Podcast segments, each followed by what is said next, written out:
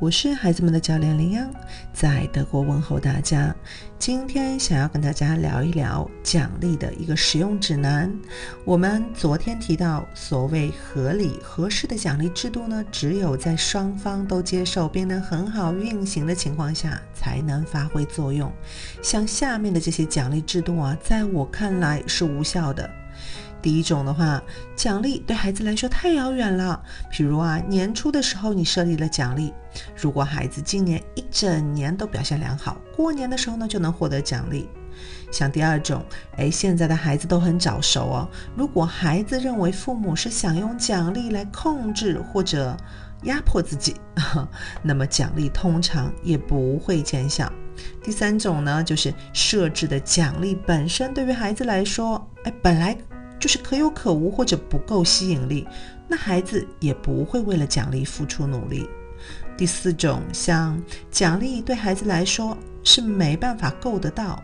如果孩子完全不相信自己有学习能力的话，那么哪怕用金钱来做激励，也很难取得好成绩。那么，如何才能设置有效的奖励呢？第一点呢，我想啊，首先孩子得相信这是会实现的，那么才会照着实现目标的方向，哪怕有些困难，也会付出努力。孩子们潜意识就会完成下面的自问自答：我必须要做些什么吗？哎，我真的可以做到吗？做到这件事对我来说重要吗？当然，只有最后三个问题答案都是 yes 的孩子。才会有被激励的动力。比如说，孩子本身就完全无所谓自己的学习成绩，那即使我们设立了奖励，对孩子的激励也不会太大。如果孩子不相信自己，那么就无法通过我们的奖励制度来激励他们。而只有父母才能近距离的观察、注意孩子，才知道啊，通过怎么样的奖励制度才能激励自己的孩子。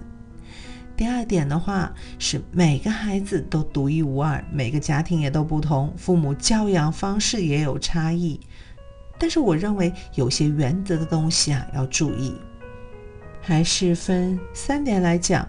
第一点呢，是我们只奖励孩子的积极行为，而不是惩罚孩子的行为不当。我的一位学生告诉我，哎，在他们班呢也有这种。及贴纸的这种奖励卡。有一次呢，他因为上课讲话被班主任老师啊就一把夺过奖励卡，然后老师呢当众撕了他的卡片。他向我描述的感受绝对不是悔过，而是浓浓的恨意。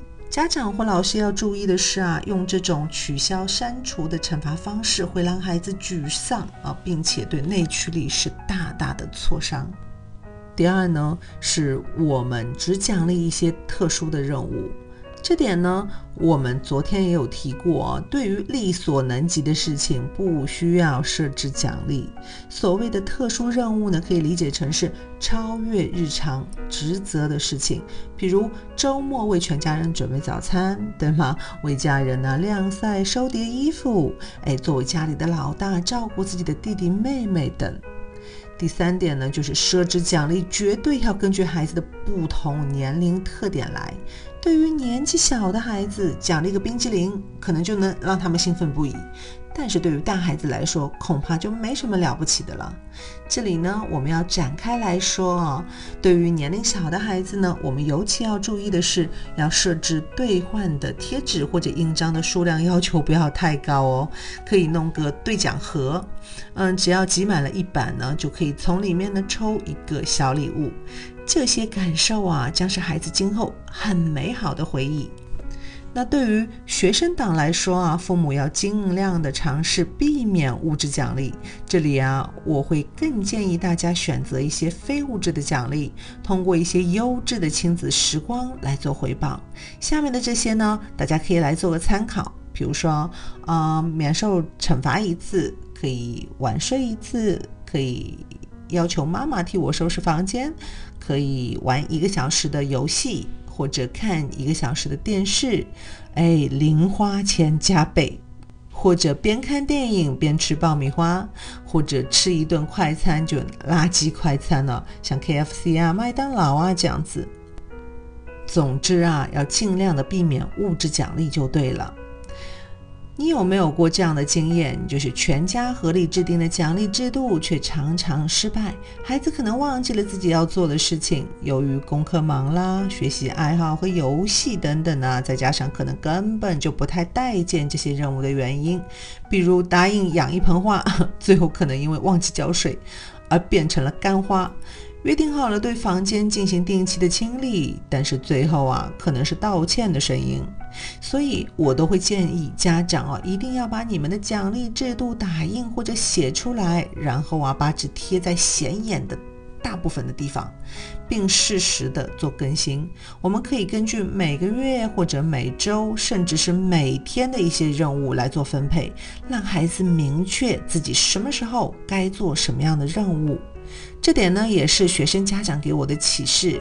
我原来以为呢，大家商量好的事情是肯定会记下来，并能出现在某个显眼的地方来给大家做警醒的。